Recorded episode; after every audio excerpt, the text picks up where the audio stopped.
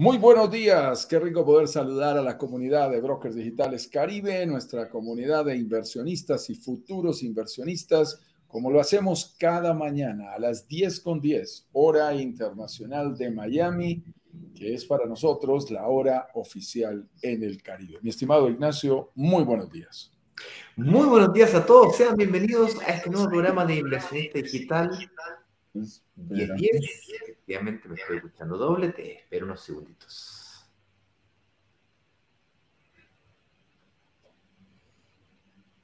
¿Ya está? No. Un, dos, tres, probando, probando. Micrófonos. No quieren agarrar, dame un segundo. Dale. Eh, entonces, como decía recién, eh, en este programa de Inversionista Digital 1010 estaremos revisando aquellas estrategias, aquellas variables que nos van a permitir eh, invertir en apartamentos, disfrutar de los mismos e invertir logrando que se nos paguen solos. Es decir, invertir y disfrutar de propiedades en el Caribe, logrando que se paguen solas. Eh, para ello no basta con invertir, debes lograr mover algunas variables que permitan que los ingresos de las propiedades en las que inviertan sean más altas que los costos de las propiedades en las que invierten. Y aquí, todos los días, de lunes a viernes, a las 10 con 10 de la mañana. Salimos en directo a través de Instagram, Facebook, Twitter, YouTube y también estamos en Spotify. Así es, para aquellas personas que de alguna manera quieren escucharnos y no logran vernos, nos pueden escuchar. Estamos en Spotify. Ahí veo que ahora sí se escucha a Eduardo Juan Carlos. 4321, si quieres entrar. 1, 2, 3, 4, 5, 6. Ahora sí. Ahí estoy, ahí estoy. ¿Me estás escuchando? Yo te escucho bien, sí, perfectamente bien. Listos, muy bien. Y como decía, todos los días acá profundizamos o tomamos un tema y lo intentamos profundizar a lo mejor de nuestras habilidades. El tema que hemos seleccionado para el día, día de hoy dice con, ¿por qué es tan importante el momentum al invertir en el Caribe? Básicamente vamos a revisar si es que es un buen momentum para invertir. Lo analizaremos desde distintos puntos de vista. Desde el punto de vista económico, mundial, desde el punto de vista económico específicamente el sector inmobiliario. Desde el punto de vista país, ciudad, de alguna zona en particular. Desde el punto de vista del proyecto, del estado de avance del proyecto. Por supuesto también desde el punto de vista personal, de nuestras vidas. Cada uno tiene su momento de invertir. Y por supuesto, daremos espacio para preguntas al final de este programa, donde estaremos compartiendo toda nuestra habilidad máxima posible, nuestro cerebro enfocado 100% a responder a aquella pregunta que para ti sea importante. Si para ti es importante, quizás para otras 10, 20 o quizás 50 personas también lo sean. Es tu forma de contribuir a esta comunidad de inversionistas preguntando. Con eso dicho, Juan Carlos, comencemos con la con el tema del día de hoy. Muy bien, vamos a comenzar el tema del día de hoy, no sin antes anunciarte que de cuando en cuando estamos organizando nuestras semanas de workshop y si vienes llegando a nuestra comunidad te preguntarás de qué se trata todo esto. Muy bien, eh, nosotros permanentemente estamos, eh, vamos a utilizar una frase fuerte aquí, una palabra fuerte, estamos a la cacería de nuevos proyectos, estamos identificando permanentemente oportunidades para los miembros de nuestra comunidad. De tal manera que una vez ubicamos una buena oportunidad, nos sentamos con los desarrolladores, negociamos excelentes condiciones, las mejores posibles por volumen, y a partir de ello orquestamos un, ah, una semana de workshop y lanzamiento. Es básicamente una semana en donde hacemos clases que son más formales que estas conversaciones, que son desestructuradas, a Ignacio le gusta decir desordenadas, son espontáneas y eh, las de las clases son diferentes, son en las horas de la noche, hacia las 19 horas internacionales de Miami, y a esa hora ya sacamos el PowerPoint y te vamos explicando a través de tres excelentes masterclasses eh, todo lo relacionado, todos los elementos que tú necesitas conocer para evaluar a fondo una posibilidad de inversión en el Caribe. Desde los errores, la manera correcta de hacerlo, la forma de escalar tus negocios. Le dedicamos una clase a cada uno de estos importantes temas y vamos resolviendo uno a uno los principales desafíos que tenemos los inversionistas. quién nos va a rentar, quién nos va a administrar, cómo vamos a financiar una propiedad, quién nos va a moblar, qué va a pasar con el tema de impuestos, cómo vamos a resolver eh, temas importantes como, por ejemplo, eh, toda la administración de la propiedad en el día a día para que realmente se genere un ingreso pasivo. Y eso es lo que te acompañamos, te mostramos a través de nuestras ya conocidas clases en la semana de workshop. Y luego te invitamos a un lanzamiento en condiciones únicas e irrepetibles. Así que estamos cerca de anunciar nuestro siguiente lanzamiento. Debes estar bien pendiente porque esto solo se hace cuando hemos hecho un proceso de negociación previo con los desarrolladores. Tienes que estar muy, muy atento, muy atenta para el anuncio que estaremos haciendo próximamente. Así es, vamos, a programa, vamos a final del programa, Juan Carlos, ¿te parece si decimos cómo poder ser parte de la comunidad? Hay mucha gente que ya es parte de la comunidad y otras personas que no saben o vienen recién llegando, llegaron aquí de forma orgánica y quieren saber un poquito cómo ser parte de esa comunidad de inversionistas y futuros inversionistas para ser notificados cuando esa oportunidad sea encontrada. Pero para no dilatar más, vámonos al tema del día de hoy, que es ¿por qué es tan importante el, momentum a la hora de invertir en el Caribe? ¿Te parece si partimos por definir qué es o qué entendemos por nosotros por el momentum para invertir? Sí, esta, esta palabra que, que algunas veces eh, nos dicen, oye, quedó mal escrita. No, no ha quedado mal escrita. Momentum es, por supuesto, la palabra momento escrita en su raíz latina, en donde obviamente lo que queremos es destacarlo un poquito, magnificarlo un, poco, porque cuando se trata de las inversiones eh, es muy importante el factor tiempo. Si tú llegas tarde a una inversión, la inversión pudo ser buenísima, pero eso es exactamente lo mismo que cuando uno llega tarde a una fiesta, ¿no? Ya se acabó todo. Ya se acabó la comida, se acabó el trago, todo el mundo está emparejado y te quedaste por fuera. Entonces, el momento eh, en el cual uno entra a una inversión es muy importante definirlo. Una, un mismo proyecto, una misma inversión, en momentos diferentes, pueden generar una diferencia radical en los niveles de rentabilidad y de resultados que puedan generar. No es lo mismo entrar en el momento temprano de un proyecto entrar en un momento tardío de un proyecto. Entonces, eh, por eso es tan importante este aspecto. Así como le hemos dedicado lives a hablar sobre en dónde invertir, cuál es el mejor lugar para invertir, es muy importante que hablemos sobre el momento de inversión.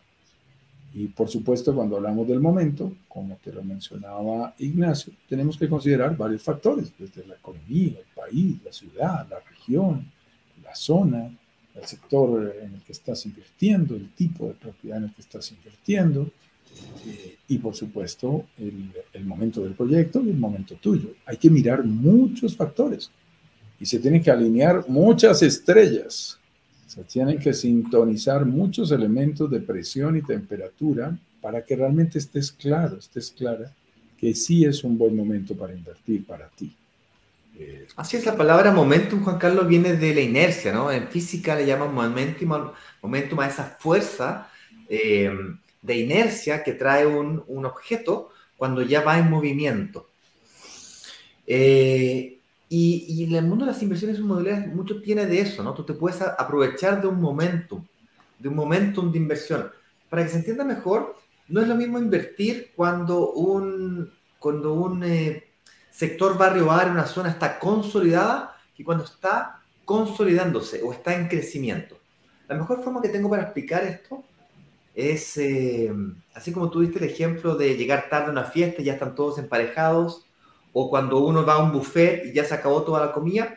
Pues bien, una inercia en la inversión inmobiliaria relacionada con la ubicación, por ejemplo, tiene que ver con aprovecharse de la inercia de que un sector ya está creciendo. No es lo mismo cuando, cuando yo voy a despegar un avión, esa fuerza que tiene que ponerle a las turbinas para generar la fuerza de iniciar esa, ese arranque, ¿no es cierto?, de levantar el avión de la pista. Una vez que ya está en el aire, esa fuerza es un poco mejor, menor, luego pues llega a una velocidad crucero y con menos energía logra altas velocidades.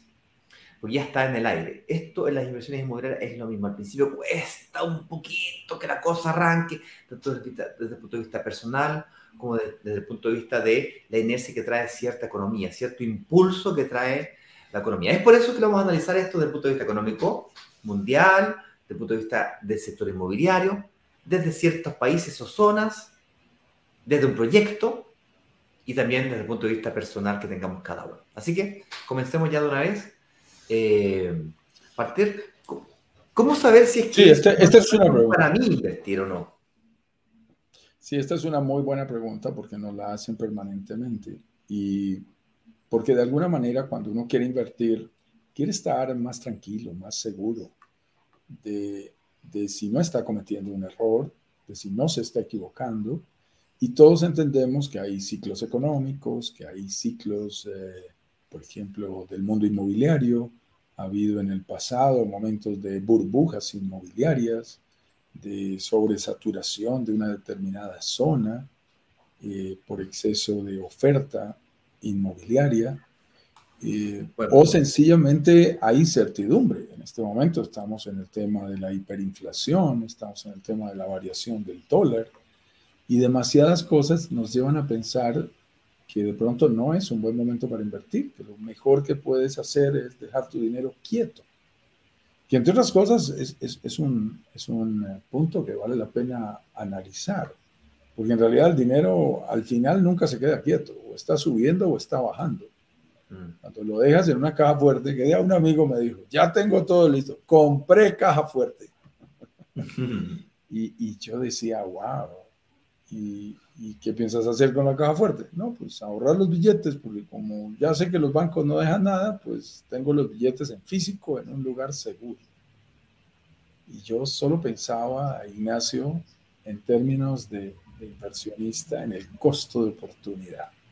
Mm. ¿Cuánto es el costo de oportunidad? ¿Cuánto es el costo de no invertir? ¿Cuánto es el costo de no hacer las cosas?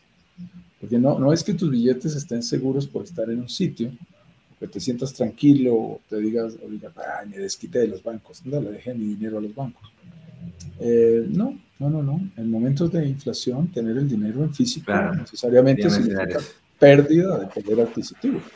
Cada día tu dinero vale menos. Si los Estados Unidos tienen hoy por hoy una inflación que venía de tener promedios de los dos puntos y algo y ahora ha llegado a superar los nueve puntos, además de que ha subido el costo de la gasolina, el precio de la gasolina, que es un indicador internacional de que los precios de los demás productos y servicios van a seguir subiendo, eh, pues puedes estar seguro que si tú tuvieras, además no pesos, dólares, mil dólares guardados en esa caja fuerte, viviendo en Estados Unidos, eh, bueno, pues sencillamente tu poder adquisitivo de los últimos meses ha disminuido y técnicamente no tienes la misma capacidad de compra con los mismos mil dólares. Entonces, e, eso es bien importante.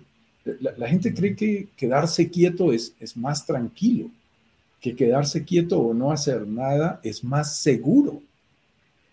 Y, es delicado, porque quedarse quieto en muchos casos puede ser lo peor que puedes hacer. Y, y esto es, es bien importante comentarlo, Ignacio, porque es en estas situaciones, un poquito de aguas turbulentas, como los buenos marinos, es en las aguas turbulentas, es cuando todos los demás se quedan quietos que los verdaderos inversionistas toman acción y, ven oportunidades donde otros, están, donde otros están viendo peligros. Claro, amenazas. La gran mayoría de los buenos inversionistas tienen esa oportunidad, o sea, ven esa oportunidad de hacerlo. Yo, alguna vez tuve la oportunidad por, por, curioso, porque me encanta viajar más de lo que mi presupuesto me permite, de estar en China con un grupo de inversionistas y de empresarios colombianos y ecuatorianos muy queridos del sector del cuero calzado y nos fuimos 48 empresarios. Mi papá se coló en el viaje. Disfrutamos muchísimo. Y, y estábamos en Hong Kong, en, una, en un mercadito muy chévere, muy bonito, muy típico. Eh, un día sábado y salimos a caminar y nos encontramos con un escribiente dentro de los puestos que había. Había un señor que se dedicaba a escribir. Como el cantonés es tan difícil, tú giras la mano y le das un grosor diferente a la pluma. Cada grafo es complicado, es una obra de arte, cada letra. Que ellos tienen, ¿no? El, teclado de ellos del computador es una locura. 200 teclas, nadie entiende absolutamente nada. Y yo recordé una palabra que me habían dicho que era muy importante y era la palabra crisis. Y le pedí a este señor, ahí no era fácil, eh, él no hablaba mucho inglés y yo no hablaba mucho cantonés, así que no nos entendimos a señas, pero finalmente logré que, que él me entendiera lo que yo quería y me hizo esa palabra. Yo la tengo escrita, la utilizo en algunas conferencias. Y la palabra crisis en cantonés tiene dos grafos. El grafo de arriba significa peligro. Cuando hay crisis, hay peligro. Y el grafo de abajo significa oportunidad. Y es la mejor manera como esta cultura oriental interpreta lo que significa un momento que puede estarnos marcando algo que muchos denominamos crisis o situación difícil o coyuntura o adversidad o como lo queramos llamar. Pero es realmente sorprendente. El mundo entero, los países, las sociedades, las personas, crecemos en las crisis. Cuando uno tiene una situación difícil, es cuando más oportunidades tiene de crecimiento, de dar un paso, de generar un cambio de hacer cosas que ni siquiera se le habían ocurrido. Y ese realmente es el reto. Cuando te retan, cuando te tocan, es que pasan cosas importantes. Estamos en un momento de grandes decisiones en el mundo en donde es un poco al contrario, donde tanta gente se queda quieta, es momento de actuar. Donde tanta gente se queda quieta, hay oportunidades que no se están utilizando. Así es. Eh, en el mundo de las inversiones en general se premia mucho la anticipación, ¿no? Eh, vender cuando todos compran, comprar cuando todos venden. Estos tipos de conceptos en el mundo de las inversiones se premian muchísimo. El otro día estaba viendo un reportaje que le hacían a Warren Buffett, quien es uno de los millonarios más grandes del mundo, siempre está en los primeros, segundo, tercer lugar, hoy día debe estar en el tercer lugar, superado solamente por eh, este chico de los SpaceX, de los Tesla, Elon Musk, el caballero de Amazon, ¿no? Eh, y le preguntaban, pues, oiga, si usted supiese que mañana hay una crisis mundial, ¿qué haría? Y respondió, nada. ¿Cómo? usted va a saber mañana, ¿cómo nada? Nada. Porque todas mis decisiones de inversión, el 80% de mi esfuerzo lo hago antes de invertir. Una vez que ya invertí, yo tomo decisiones de largo plazo. Es decir, estoy preparado para enfrentar fluctuaciones del mercado. Por lo tanto, no haría nada me, mantendría como estoy, porque la decisión que yo ya tomé, la tomé para enfrentar periodos de vaivenes. Y eso me lleva al siguiente punto, que es cómo me afecta hoy día la economía, la situación macroeconómica mundial, tal como tú mencionaste, de inflación al mundo inmobiliario. Y aquí me gustaría analizarlo de dos puntos distintos o, plantear dos, dos, dos, temáticas. La primera es que la inflación, que es la pérdida del, del valor del dinero en el tiempo, afecta a tu poder adquisitivo, tal como lo mencionaba muy bien recién Juan Carlos. Ahora bien, afecta tu poder adquisitivo en donde tú vives, pues.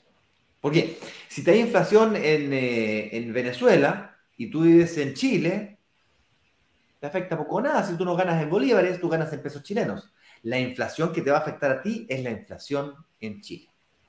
La única inflación internacional que quizás te pueda afectar es la inflación en los Estados Unidos, porque la inflación en los Estados Unidos, y esto me lleva al segundo punto, afecta las tasas de interés.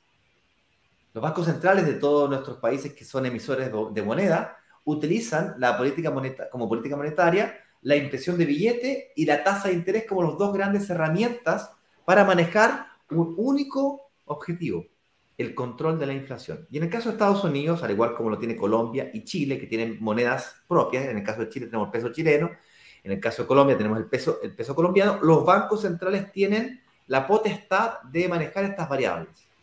Emisión de moneda, que a su vez, cuando hay más de algo que lo que ocurre con ese algo, vale menos inflación. Entonces, imprimir billetes no es la gran solución. Y entonces los bancos centrales optan por la tasa de interés. Es el camino que optó Estados Unidos, el que optó Chile y el que tiene también Colombia.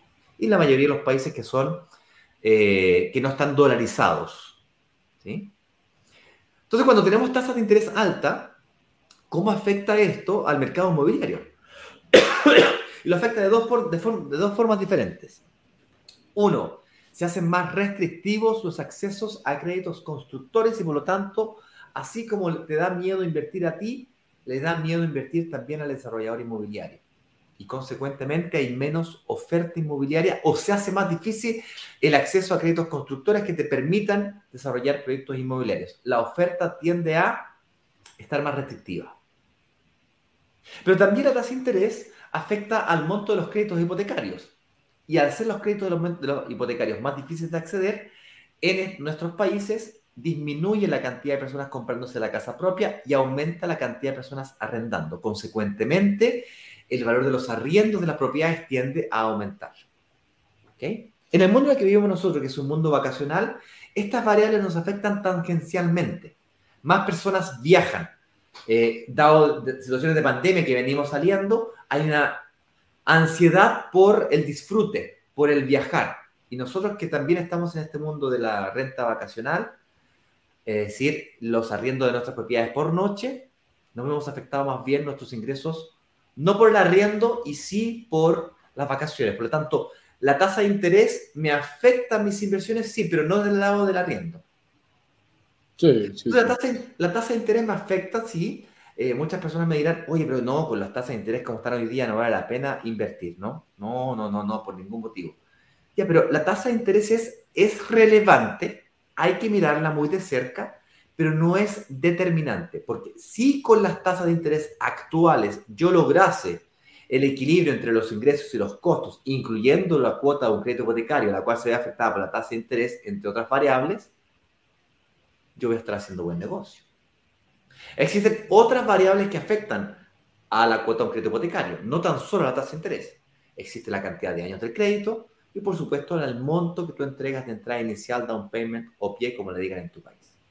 Entonces, la tasa de interés, otro, voy a dar un ejemplo chileno de tasa de interés, que es una de las, de las, eh, de las cosas que está más eh, en, en boga hoy en día. Recientemente, la semana pasada, en Chile, luego de eh, el inflacionario que está viviendo Chile y probablemente lo esté viviendo también Colombia y lo vemos también reflejado en Estados Unidos, ese pico inflacionario, producto de todos los movimientos eh, o decisiones de política monetaria y gubernamental, de gasto público, eh, así como también de emisión de moneda, de moneda, para poder financiar todos aquellos bonos, beneficios que se dieron durante la pandemia y poder sortear ese obstáculo, nos están pegando hoy día.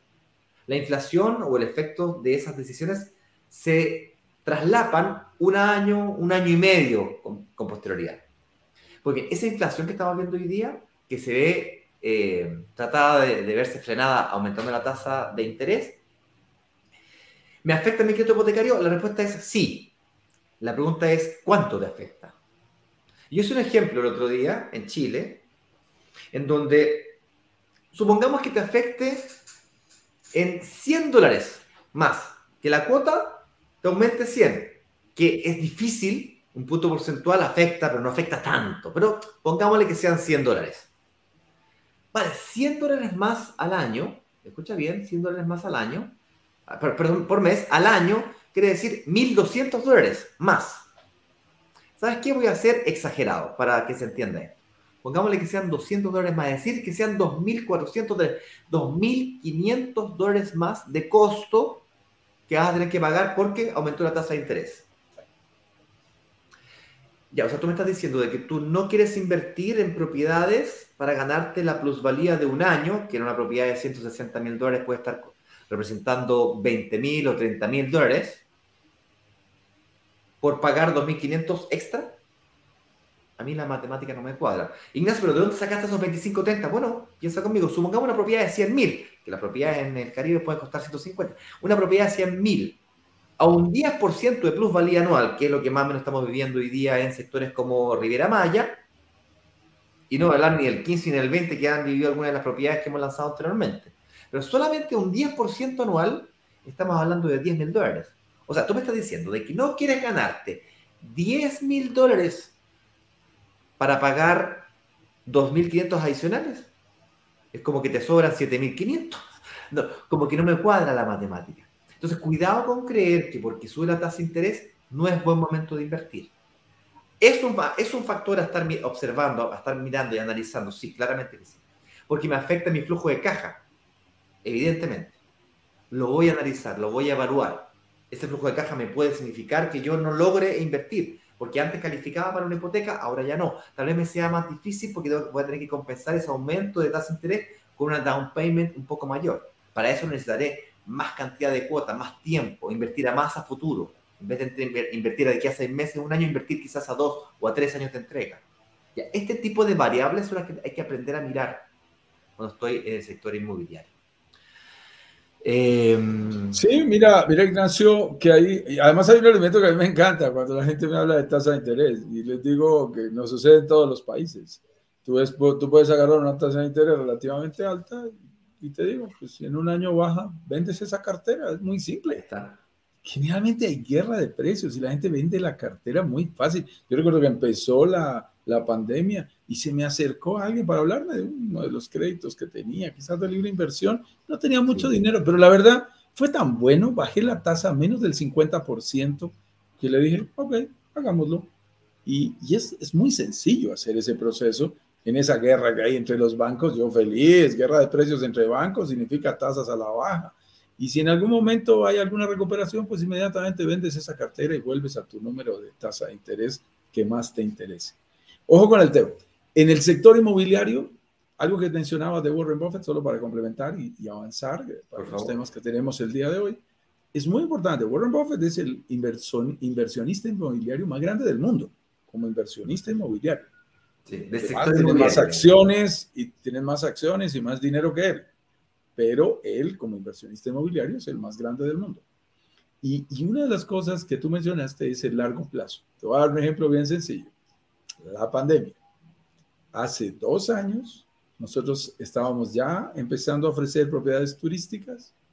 Eh, hace año y medio ya lo arrastraba la, pandemia y varias personas decían, no puedo decidir, llegó la pandemia, esto es incierto, no, no creo que pase algo. Lo dijimos, para eso tenemos más de 400 lives grabados, mi estimado, en este canal de YouTube al que te puedes suscribir y puedes navegar por allí con todos los mensajes que hemos ido compartiendo a diario. Y, y, lo dijimos, dijimos, después de las crisis todo rebota. Este es un momento coyuntural. Se ve un poquito negro porque nunca habíamos vivido una pandemia en el mundo moderno como esta. Se ve un poquito negro porque el sector turístico vio caídos sus números. Pero esto se va a recuperar. Uno de los proyectos que tenemos para entrega este final de año estimado Ignacio, tú sabes a qué proyecto me estoy refiriendo ahí en Carmen, en Riviera Maya. Hubo gente que no entró porque consideró que dada la coyuntura de hace año y medio, no se veía bien el tema turístico. Pero cuando tú estabas pensando en el largo plazo, yo ahí entré con dos propiedades y dije, hay ningún problema, después de las crisis todo rebota. Hemos inclusive eh, eh, pronosticado, hemos inclusive proyectado eh, que, perdón, hemos publicado a través de nuestras redes sociales, de nuestro grupo de WhatsApp, que incluso en este momento los niveles de turismo, por ejemplo, el número de vuelos diarios que hace el Aeropuerto Internacional de Cancún o la afluencia de turistas que ha tenido, tenemos varias noticias que lo sustentan y evidencia que lo demuestra, es más alto que lo que había antes de la pandemia. Y entonces los que se asustaron por un factor como esos, eh, dejaron de invertir y bueno, la oportunidad para ellos ya pasó. Recuerdo una persona en particular, me voy a conservar su nombre porque no tenemos permiso para hablar de manera personalizada de él, que no invirtió por el sargazo. Ah, recuerdo, hay mucho sargazo, no voy a invertir, yo creo que eso no es buen negocio, el sector turístico del mundo entero se va a quebrar. Les digo, yo me puse a investigar inclusive en ese momento sobre el sargazo, no solo por él, sino porque varias personas nos habían comentado el tema y empecé a investigar todo lo que hacían específicamente en Riviera Maya y en el Caribe por el sargazo. Hay un departamento, hay, hay una línea de investigación en el MIT sobre el sargazo. Hay gente de Greenpeace trabajando el tema del sargazo. Hay premio nacional en México a buscar alternativas para recoger el sargazo. Ah, le pagan a la gente vacaciones gratis para que vaya y lo recoja manualmente. Hay unos tubos flotantes que van echando allí como burbujas y llevan el sargazo hacia un lado y luego lo recogen a través de una máquina especial. Hay un arquitecto mexicano que se ganó un premio por haber construido los primeros ladrillos de sargazo. no tienen toda la resistencia que quieran, pero son excelentes como decoración para algunas paredes decorativas. Entonces tiene todo el sentido. Y yo estoy seguro que los seres humanos vamos a seguir, igual que encontramos la vacuna eh, en su momento contra el COVID, vamos a seguir encontrando nuevas alternativas. Pero lo más sorprendente de todo, Ignacio, es, tienes, y, yo ya vi un análisis, es más, tenemos que publicarlo, en donde se, se muestra en el Caribe entero, porque esto no sucede solo en la Riviera Maya, ahora que estuve en República Dominicana, tenía exactamente la misma situación. Queda demostrado que el nivel de sargazo no tiene nada que ver con el nivel de turismo. Nada que ver. Sube el sargazo y siguen llegando turistas. Baja el sargazo y no se disparan los turistas. No, son dos variables independientes.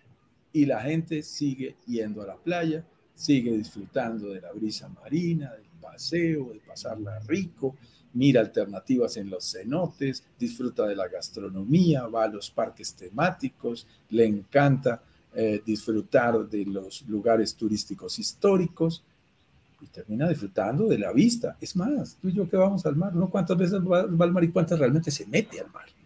Sí, claro. O sea, yo, el año pasado fui ocho veces, este año estoy bajito en promedio, creo que he ido tres o cuatro. Y, pero les digo algo, muchas veces ni siquiera pongo los pies en el mar. Y estoy ahí en el Caribe disfrutando porque lo que me gusta es el ambiente. Entonces es muy importante que tomemos esos elementos. Y asimismo, hay que analizar, bueno, eh, veíamos lo del momento país. ojo con los momentos políticos, que son muy importantes. Tú mencionabas algo ahora sobre las decisiones macroeconómicas. Eh, nuestra comunidad es amplia en Chile, es amplia aquí en Colombia, es amplia en el mismo México, y son países que han tenido cambios en la dirección y en la orientación política de sus presidentes.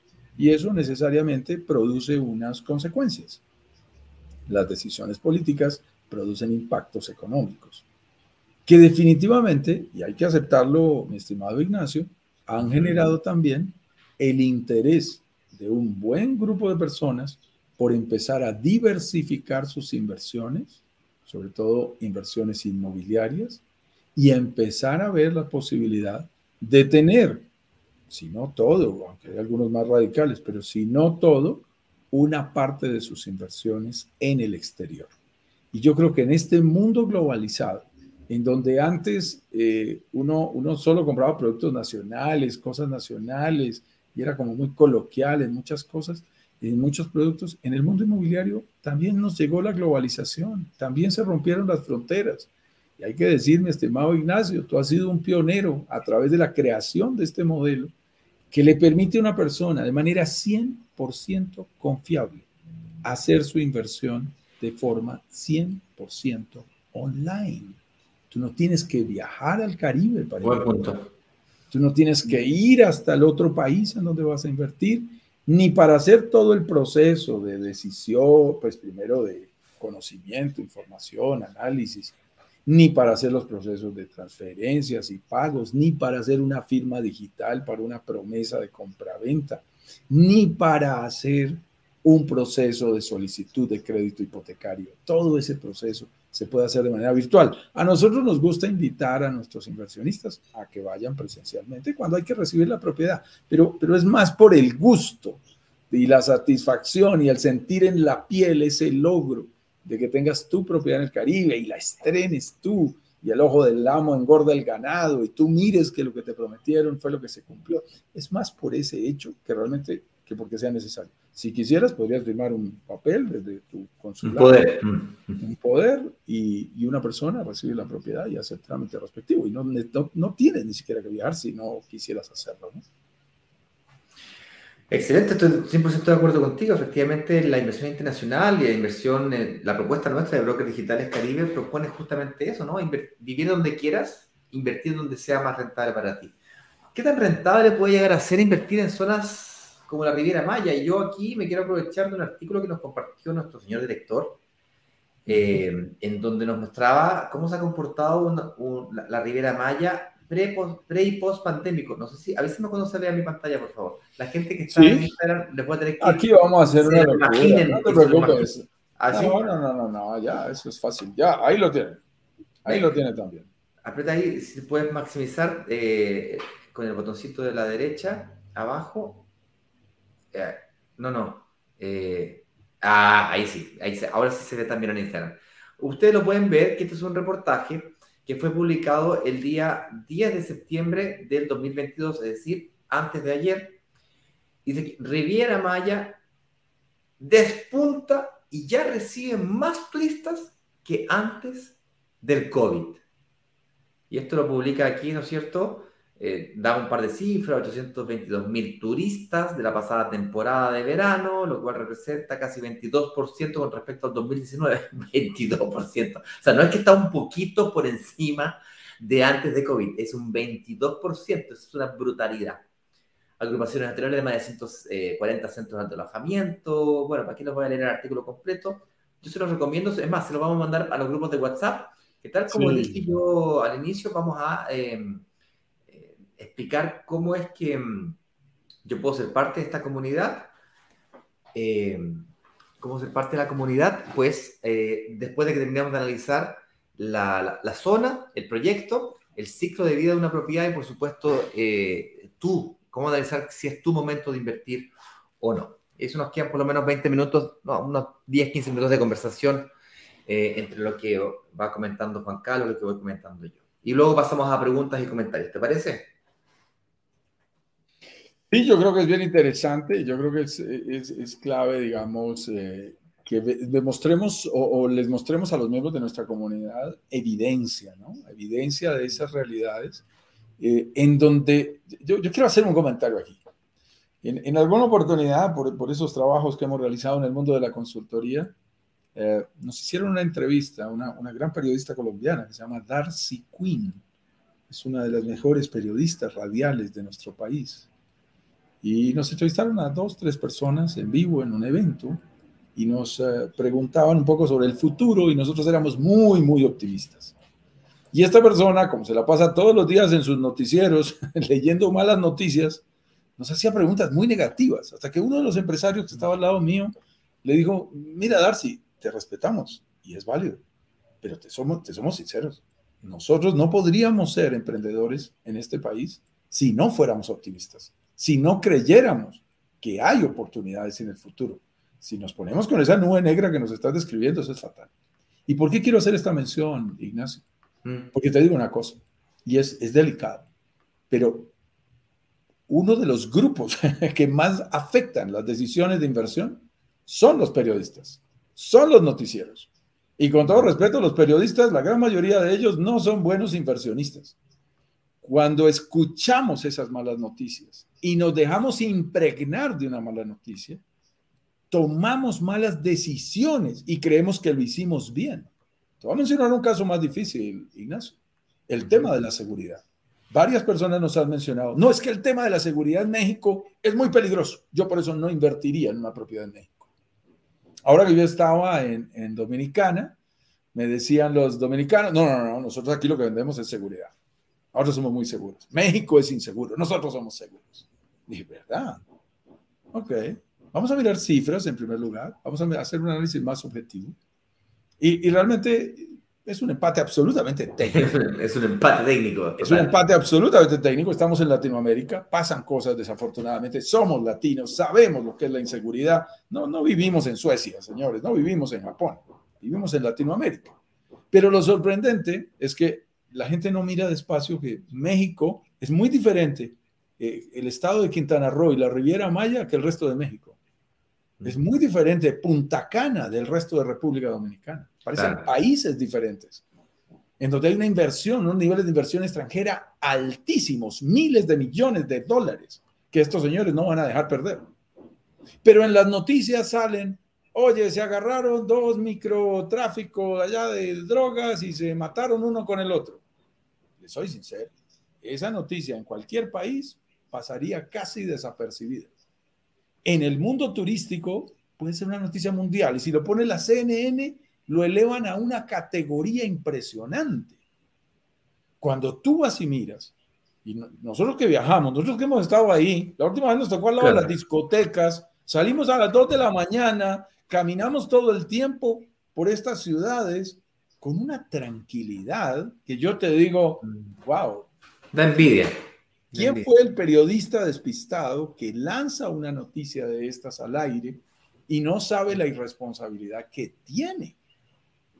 Además de que inmediatamente tú ves cómo reacciona todo el sector hotelero y colocaron policías de civil, inclusive en sitios como Tulum le echaron más militares, empezaron a hacer rondas, triplicaron el número de cámaras, hicieron una cantidad de cosas.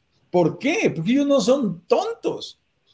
¿Tú crees, Ignacio, que alguien que está invirtiendo los miles de millones de dólares que están invirtiendo ellos, se van a arriesgar a que se pierdan por una noticia tonta? Sin embargo, Ignacio, nosotros somos como pececitos que vamos alrededor del tiburón, pero la cantidad de pececitos que se asustan con un ruido en las noticias como estas es muy alta, Ignacio. A mí me sorprende.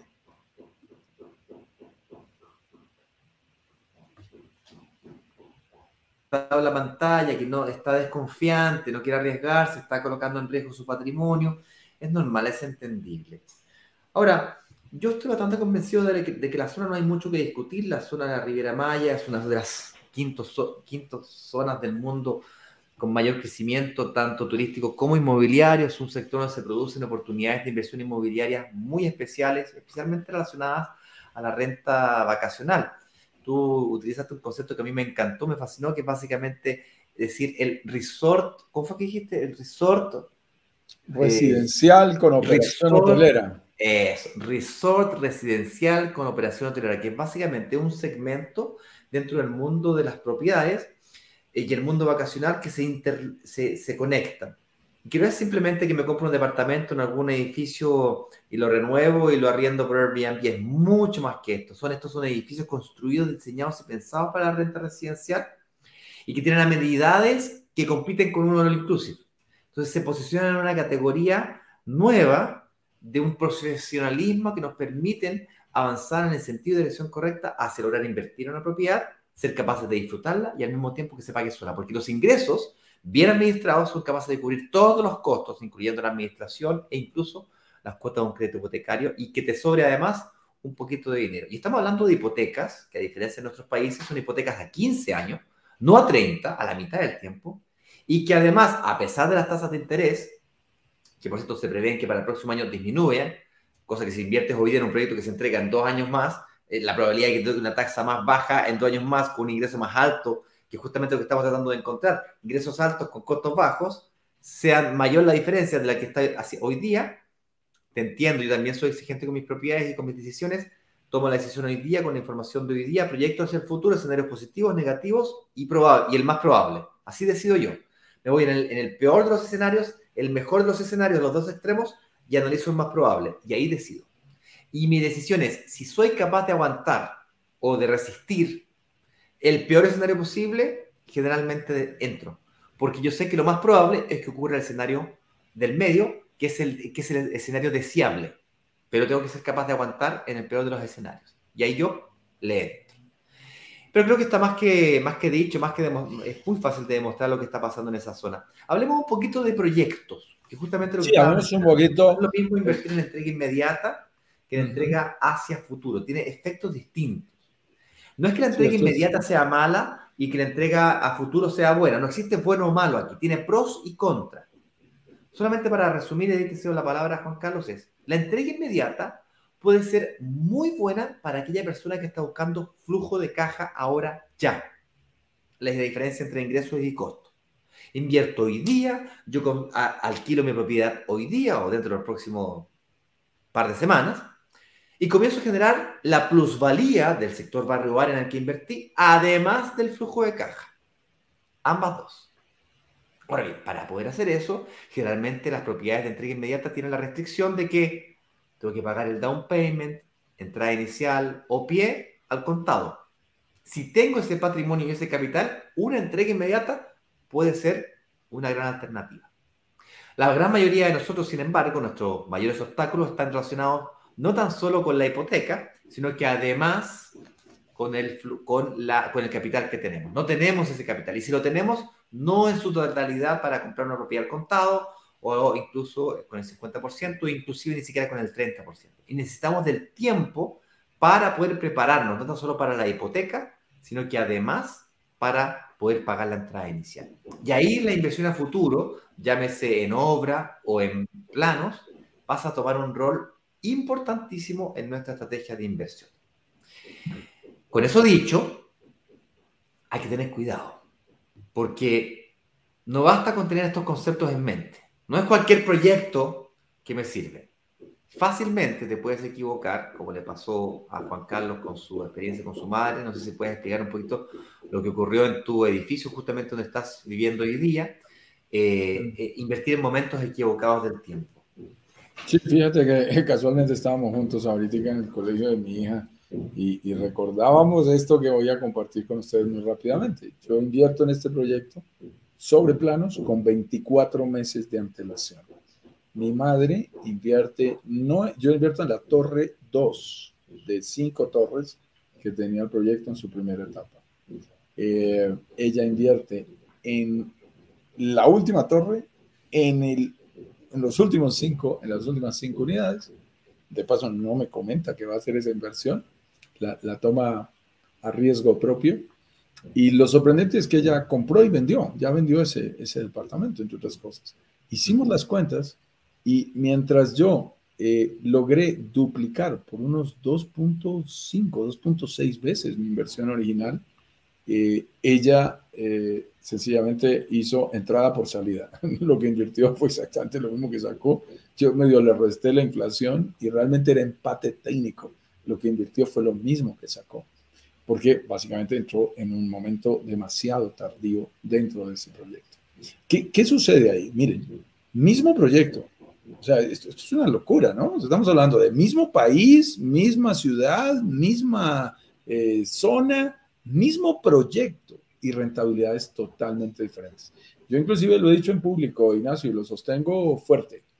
Nosotros tenemos a muchos colegas brokers y a muchos eh, desarrolladores que anuncian públicamente una rentabilidad. Y es más, la publican en el brochure. En el brochure. Y además de que la ponen en el brochure, la, la, dejan por 36 meses diciendo 10% de rentabilidad en dólares, 10% de ROI eh, anual en dólares. Y a mí me sorprende, porque la gente realmente está siendo irresponsable con esa cifra en un proyecto tú no puedes asegurar que en diferentes momentos produzca la misma rentabilidad, inclusive con diferentes estrategias de pago, con diferentes niveles de descuento, con diferentes flujos de caja para ir haciendo sus abonos, generan rentabilidades totalmente diferentes. Nosotros que hacemos simuladores todo el tiempo, eh, casi todas las semanas estamos permanentemente frente a inversionistas. Hace poco alguien me preguntaba, ¿con cuántas personas has hablado? Eh, de inversionistas pues, pues en, tu trabajo y hacíamos las cuentas, son unos 300 inversionistas. Cuando tú hablas con 300 inversionistas en un año, de manera presencial, cara a cara, a través del Internet, obviamente, pero uno a uno, te sorprende de la cantidad de información que tomas de primera mano. Mm. Y, y una de las cosas que, que, que a mí me sorprende es la diferencia de rentabilidad entre el dueño de la, en el mismo proyecto, mismo edificio, inclusive mismo lanzamiento nuestro, rentabilidad del dueño de la 308 es diferente del dueño de la 307. Es diferente. Entonces tenemos que tener cuidado porque eh, a veces la gente dice, ¿en qué país es bueno invertir? No, eso sería una generalización totalmente inválida. ¿En qué ciudad es bueno invertir? Muy difícil. ¿En qué zona es muy bueno invertir? ¿En qué proyecto? La única respuesta es la respuesta economista. Depende.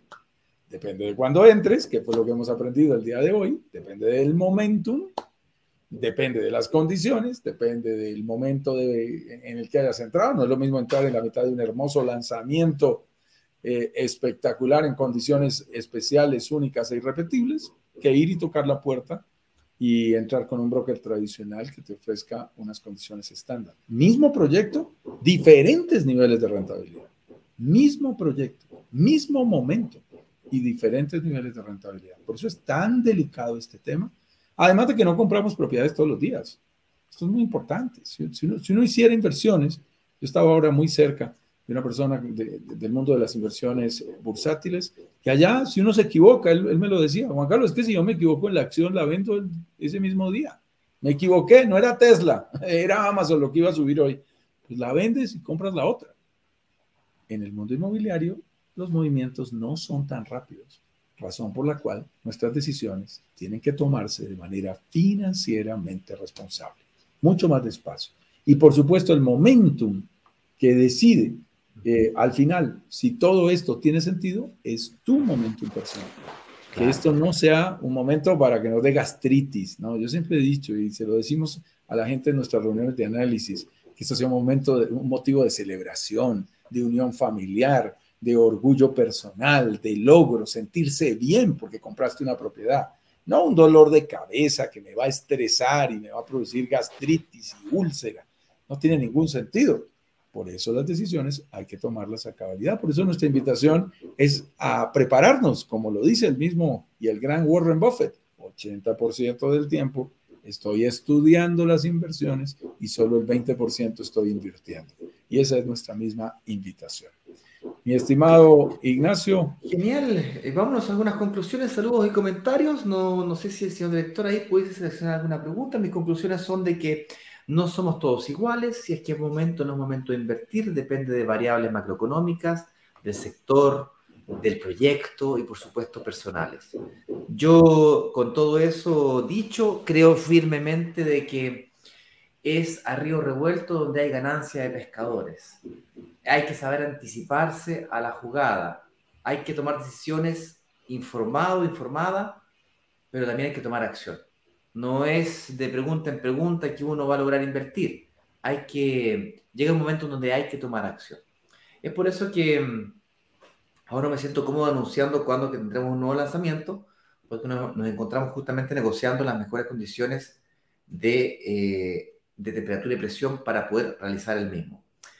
Pero si es que no hay preguntas, nos vamos a algunos saludos y comentarios. No sé si hubiese por ahí. Sí, vamos avanzando. Saludemos a la gente del Instagram muy rápidamente. Javier Fuentes, eh, Ila Chile, por aquí. Víctor Dorantes, eh, Gonzo, Sorrea, Eduardo Vázquez, Jodelax, Alex92, Zulma Garzón, Pau Espinosa, Nico Rodríguez, El Cielo Cozumel en México.